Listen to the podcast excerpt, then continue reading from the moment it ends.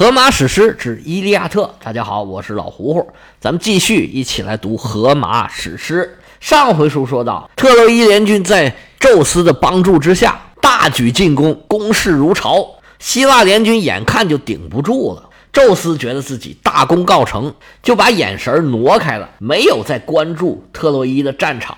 他的二哥海神波塞冬瞅住了这个空子，混进战场，暗中帮助希腊联军。这么一帮，哎，果然有成效。希腊人这边啊，逐渐的稳住阵脚，甚至有了一点反击的势头。奥林匹斯山上。天后赫拉是一直同情希腊联军这边的。开始，他看着宙斯啊，一直向着赫克托尔帮助特洛伊联军往希腊那边是越压越狠。赫拉在这是一筹莫展。宙斯这边一错眼神啊，赫拉早就想要想办法去帮忙了。一看波塞冬先去了，哎呀，正合我意，这效果还不错啊！我怎么能帮助他一下呢？这个事儿啊，赫拉连想都没想。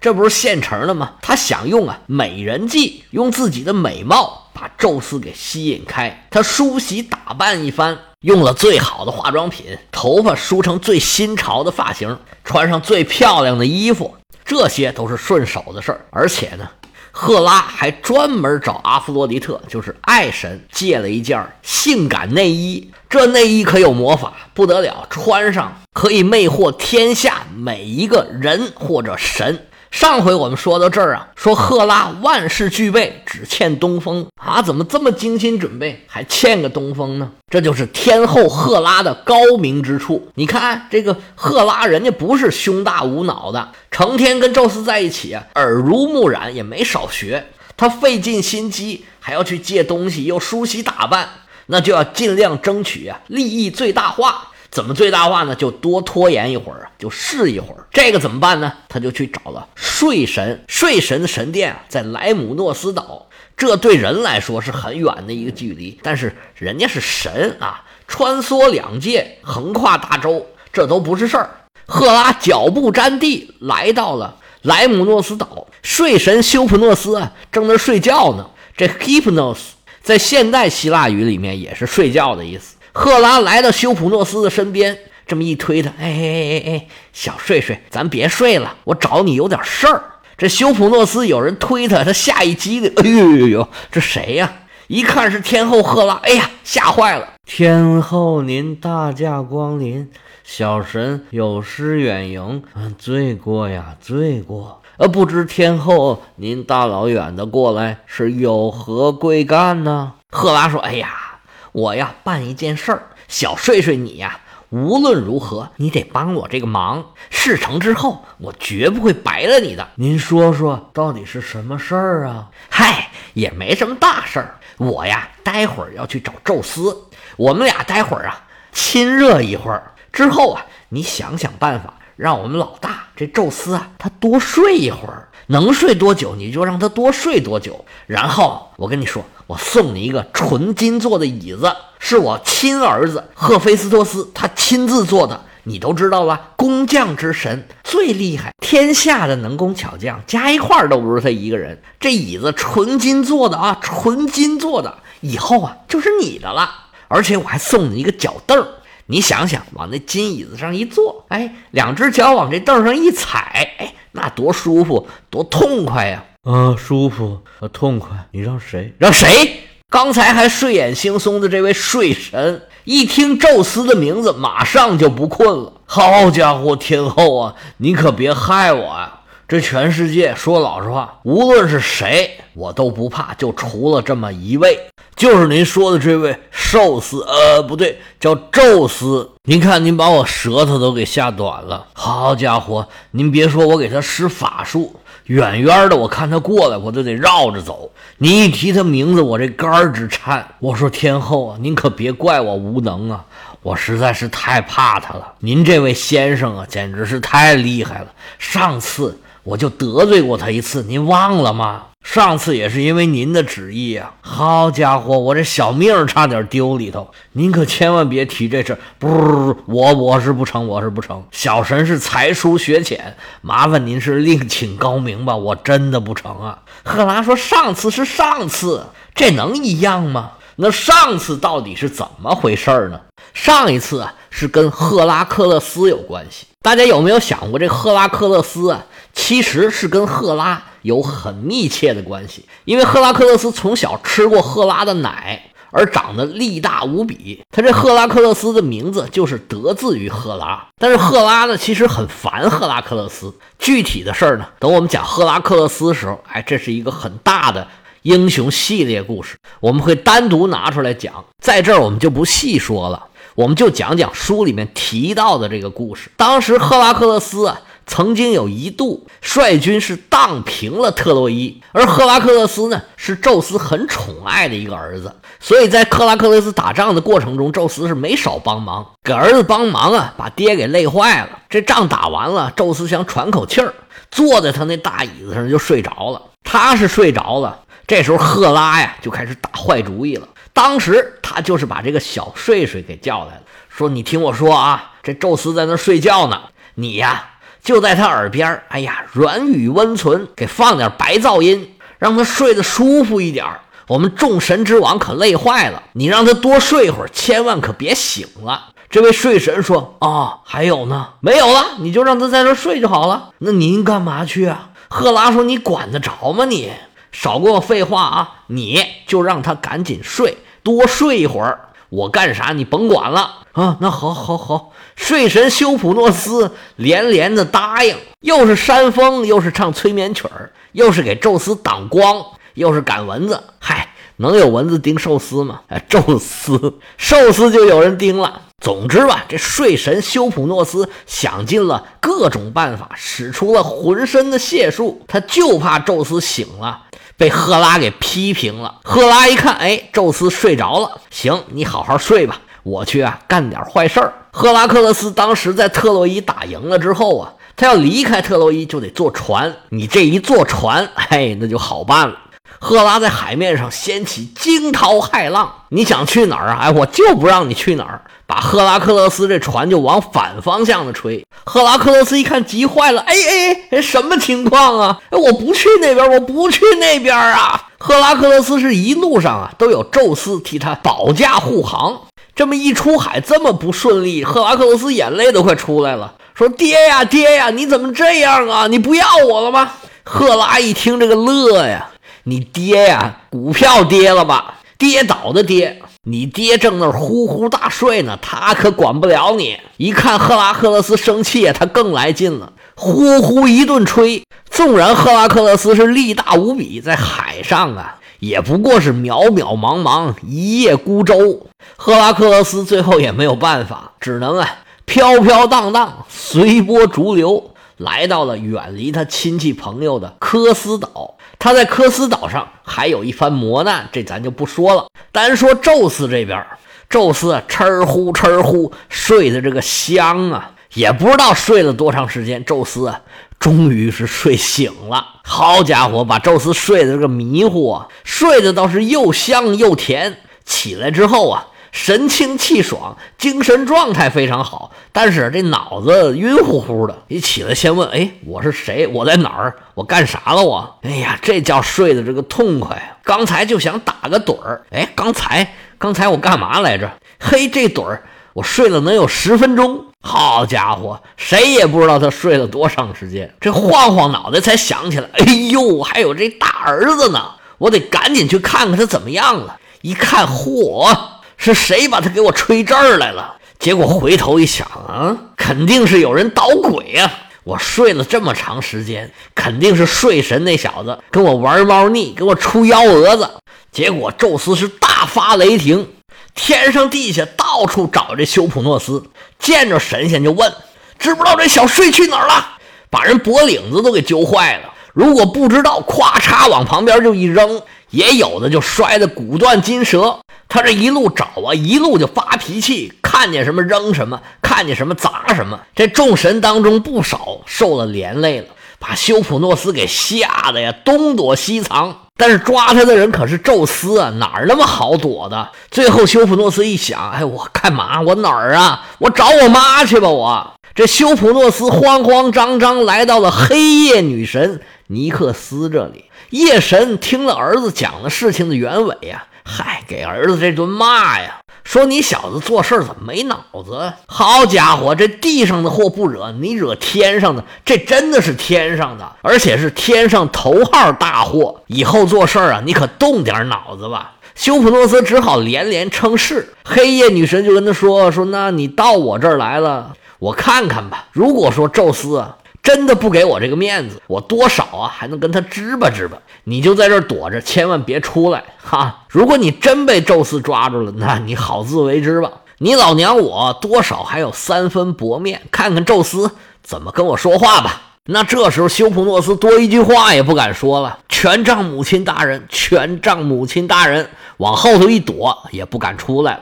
这黑夜女神尼克斯啊，不但地位崇高，而且威力强大。宙斯也得给他三分薄面。宙斯来到黑夜老奶奶尼克斯这儿，也就跟他发顿牢骚而已。至于修普诺斯干的这些事儿啊，也就黑不提白不提，也就这么算了。打这以后啊，这修普诺斯见着宙斯他就绕着走，跟宙斯打照面他都不敢。这次听着赫拉还要让他干这事儿啊，修普诺斯这脑子摇的就跟拨浪鼓似的，不不不不，绝对不去。别的事儿干啥都行，您说件别的事儿吧。那椅子我也不要了，你爱给谁给谁，我受不起这东西。修普诺斯说：“上次要不是我的妈妈把我护着，宙斯非把我从天上扔到海里去不可。还别说当神仙，在大气层里我就磨没了。”赫拉听了这话呀，扑哧一乐：“嗨，这次跟上次能一样吗，小叫叫？上次可是宙斯的心头肉啊，是他最爱的乖宝宝。”那赫拉克勒斯是别人吗？是他亲儿子，含在嘴里怕化了，顶在头上怕吓着。那岂是这帮特洛伊人能比的？我跟你说，这次你就照我说的办，没错。嗯，那我可不敢。你要是没有别的事儿，那我要送客了，我还要再多睡一会儿呢。赫拉对这事儿啊早有防备，假装很失望的叹了一口气：“唉，没想到你是这样的。嗨。”也怪我，本来还想把她嫁给你的，这么一来，哎，那就算了吧。修普诺斯一听这个事儿，是彻底不困了，说：“哎哎哎，天后，您刚才说什么？嗨，就当我没说，我走了。哎，别介别介，我刚才明明听您说要把谁嫁给我来着？嗨，谁也别嫁，你也办不了这事儿。我看谁能帮我忙啊，我就把她嫁给谁。能能，我能。”好家伙，我单身这么长时间，是追一个不成，追一个不成，我就纳闷儿，我这家庭条件，我这个人资历都不错呀，怎么追谁谁都不干呢？哎，我跟您说这干嘛呀？没有别的意思啊，我只是说这事儿我能干啊。这宙斯他虽然厉害，哎，不过就是让他睡觉嘛。我专业的，我本行啊。哟，那你不怕宙斯拿雷劈你呀？嗨，有媳妇儿了，劈就劈呗。看来男人为了这个事儿啊。连雷劈都不怕，连宙斯都不怕了。赫拉说：“咱们得先说正事儿，就是我请你啊，帮着宙斯多睡一会儿这事儿。”修普诺斯说：“啊，那个事儿不着急，您先说说，您打算把谁嫁给我？”赫拉听了是哈哈大笑啊，说：“你放心啊，这天下的姻缘都是归我一人管的，我保证比那红娘还红，比那月老还老。”给你找一称心如意的，你放心吧。你修普诺斯说：“那可不成，您得先说这是谁，我看合不合适。我这事儿风险实在太大了。”赫拉说：“那你实在要问的话，我就跟你说了吧。赫拉准备要嫁给他这个女神呢，名叫帕西提亚。我手上这版本里面呢，翻译成帕西塞亚。”在这里呢，译成了典雅女神，说是美惠三女神之一。这美惠三女神呢，我们从很多世界名画上都能看见她们的形象。其中最有名的就是鲁本斯画的这三位。如果大家有兴趣呢，可以去找一下。当然还有其他很多很多这个版本。这三位女神的来源呢，说法不一。有人说是宙斯的女儿，也有人说是狄俄尼索斯啊，什么阿弗洛狄特呀，甚至赫利俄斯的也有。在荷马史诗里面呢，没有明确讲他到底是谁的孩子。不过呢，在荷马史诗里面有说他是阿弗洛狄特的随从。至于这三位女神到底叫什么，比较多的一个说法呢，说这三位女神呢是光辉女神阿格莱亚、激励女神塔利亚、欢乐女神欧弗洛绪涅、但是这只是说法之一。像我们正在说这位帕西提亚，我们这儿呢就翻译成典雅女神，也有把她译成风采女神。总之很漂亮就是了。赫拉既然是掌管婚姻的神，那来之前早已经做足了功课了。她为了办成事儿，手里得有牌呀。他心知肚明，这睡神呢就特别喜欢这位风采女神，所以当机立断说：“哎，行，没问题，我把她嫁给你。”所以这睡神呢死都愿意啊。睡神一听这话，心花怒放啊！行了，我就要有媳妇儿了，那冒这么一点点风险，办这么一点点小事儿，不在话下，不在话下。不过这睡神脑筋一转，哎，我说天后啊。您该不会骗我吧？赫拉一听这话，脸当时就撂下来了。怎么着？你跟谁俩呢？你这是怎么说话呢？你我贵为天后，我会骗你？这修普诺斯说：“那不成，您得给我发个誓。这椅子不椅子，您就别提了。您就说这媳妇儿，保证她能嫁给我，哎就行了。”赫拉这边正要发作呢，嘿，我这个暴脾气，我哪受过这个？但是一想，哎，也对。那宙斯的神威谁不怕呀？他别折腾了半天，最后什么也没落着。行吧，发誓就发誓。睡神说发誓怎么发呀？要对着冥河，就是斯图克斯的水源。这冥河的水就叫斯图克斯。这神呢，都是对着这个水源发誓的，一手握着泥土，一手捧着海水，还要叫着那些当时被宙斯打到地下的这些神，就是泰坦之战的失败者，就是他父亲克罗诺斯，还有他的同伙，叫着这些远古神的名字，这才能发誓呢。赫拉说：“行，发誓就发誓。”本来我也没打算骗你，于是赫拉呀屏息凝神，恭恭敬敬的叫着这些泰坦神仙的名字，发过了这些誓言。修普诺斯点点头说：“可以了，咱们什么时候出发呀？”赫拉说：“什么时候出发？现在就走啊！你没看我打扮这么漂亮，再拖一拖呀，我还得重新收拾、重新打扮。赶紧的，跟我来吧！”俩人啊腾云而起，从莱姆诺斯岛出发了。两个神仙腾云驾雾，从海上唰一下就飘过去了。远远的看着这个伊达山呢，连绵起伏，巍峨耸立，山上是泉水叮咚，森林茂密，所以这伊达山呢，被称为多泉的伊达，还被称为啊野兽的母亲。这啥意思？就是说山上植被特别的茂盛，这野兽出没能养活很多的生物。搁现在话说啊，这个生态保育做得很好，食物链非常的完整，不多一时就过了海了。